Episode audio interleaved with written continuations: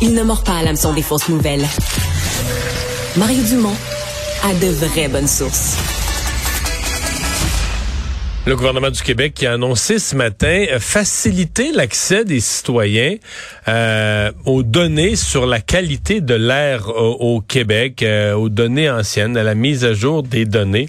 Ce qui soulève toujours des questions parce qu'on ce qu'on sait, est-ce qu'on sait faire la lecture de ça? Est-ce que c'est utile pour Monsieur, Madame, tout le monde? Est-ce que d'abord, est-ce qu'il y a vraiment des problèmes de qualité de l'air, peut-être autour de, la, de la fonderie Horn à Rouen-Noranda, mais pour l'ensemble de la population, qu'est-ce qu'il faut surveiller? André Bellil est président de l'association québécoise de lutte contre la pollution atmosphérique. Bonjour.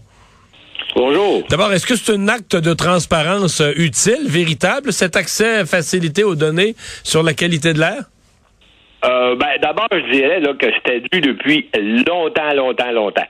Puis euh, oui, euh, c'est quelque chose qu'on accueille favorablement parce que le droit et l'accès à l'information, c'est fondamental pour défendre notre environnement et notre santé. Fait que si on veut pouvoir euh, se protéger, on vous parliez tantôt de Glencore, ben si les gens ne sont pas informés des polluants, il n'y a pas de base sur laquelle ils peuvent s'appuyer pour défendre leurs droits. OK. Alors là, dans ce sens-là, l'ouverture à ça, c'est déjà une belle avancée, là, mais il y, a loin de la coupe aux lèvres. Qu'est-ce qui euh, est-ce que le commun des mortels euh, les, données sur la qualité de l'air est-ce que le commun des mortels est capable d'interpréter ça? Est-ce que ce sont des données qui s'adressent à des experts ou ça s'adresse à tout le monde? Ben, il y a un effort de, comment je pourrais dire, de communication pour rendre ça relativement accessible, mais quelqu'un qui, ne connaît pas, le, si on veut, la question vraiment, euh, ne comprendra pas grand-chose nécessairement. Par contre, si on va dans les milieux euh, de, citoyens, de groupes citoyens, les groupes écolos comme la QLPA, ben nous, on est là-dedans depuis longtemps. Fait que oui, je comprends très bien à la lecture de ça, mais c'est une bonne question que vous posez, monsieur, madame, tout le monde, là, c'est pas évident. Euh, est-ce qu'on a un problème de qualité de l'air? D'abord? Est-ce que ça vaut la peine de surveiller ça? Puis, mettons, enlevons là, euh, enlevons des zones à risque. De façon générale, les gens qui habitent au Québec, dans une ville en région, à la campagne, sur une ferme en région, est-ce que est-ce qu'on a on a l'impression qu'on a un des l'air le plus pur du monde là? Ouais, ben non, ça, c'est une impression. C'est pas vrai? Je vous dirais, si vous êtes chez nous l'après-midi à Frampton, à Montagne, oui, c'est l'air est de très bonne qualité. Par contre, si vous êtes au coin de Saint-Laurent et Sainte-Catherine, là, euh, c'est pas évident, et surtout pas lors des canicules. Euh, il y a de graves problèmes de pollution de l'air, on le sait. Il y a au moins 3500 euh, personnes dans la vallée du Saint-Laurent qui meurent à cause de la pollution de l'air par année. C'est grave, c'est pire que le tabac. On entend souvent ça, il meurt à cause de la, de la pollution de l'air. Mais c'est quoi ça exactement? Des, des, des, problèmes respiratoires qui se compliquent. Ben, mais... En fait, c'est que ça, ça comment je pourrais dire, ça pousse à l'extrême euh, le, le, la résistance, si on veut, des organismes. Bon, on comprend que là, les gens moins, euh, les gens plus fragiles, les moins, les, les gens moins résistants, on pense aux personnes âgées, aux personnes qui ont des maladies pulmonaires, des maladies cardiaques, on pense aux enfants.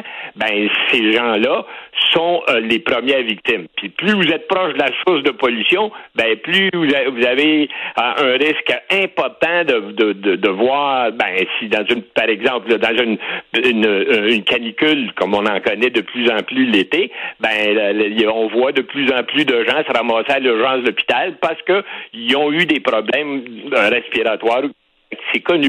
Euh, maintenant, c'est quoi le premier C'est quoi la première source de pollution de l'air? C'est les véhicules, c'est les usines, c'est carrément autre chose? Des fois, on ben, vise le chauffage au bois?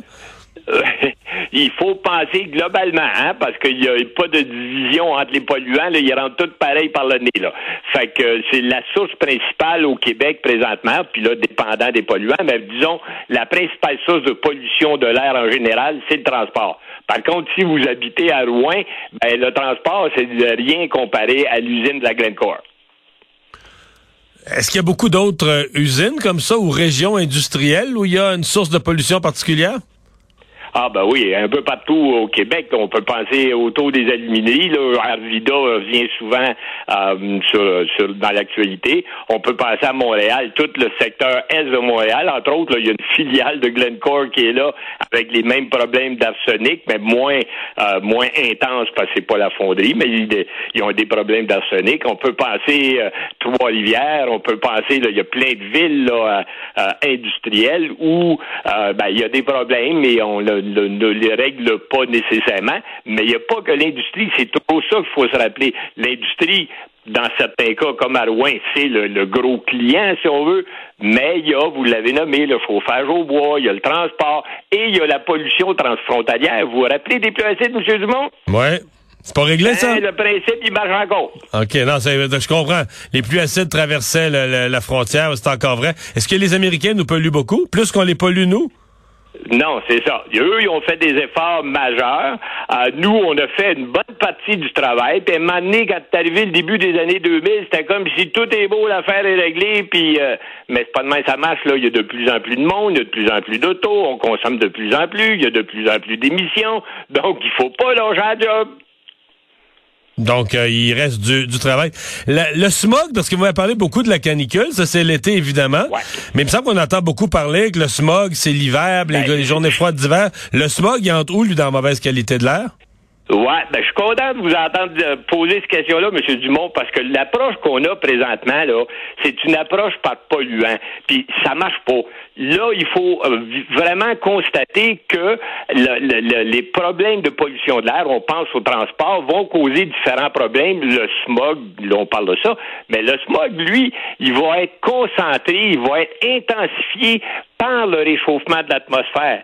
Fait que là, ces, problèmes-là, quand on pense smog, pluie acide, destruction de la couche d'ozone et réchauffement de la planète, c'est pas des, une approche en silo. Il faut avoir ces quatre problèmes-là, c'est des vases communicants. Fait quand la température se réchauffe en été, on a du smog d'été qui empoisonne mais en hiver, on a le contraire. On a des journées où il y a des inversions thermiques qui vont faire que la, la, le froid reste collé au sol parce qu'il y a une couche de chaleur qui empêche le froid de sortir, mais en même temps, ce froid-là va capter et capter durablement la pollution au sol à hauteur du nez. Eh bien, ben, on va pouvoir euh, de plus en plus surveiller notre qualité d'air. André Bellel, merci beaucoup. Ben, c'est ça l'idée. Salut.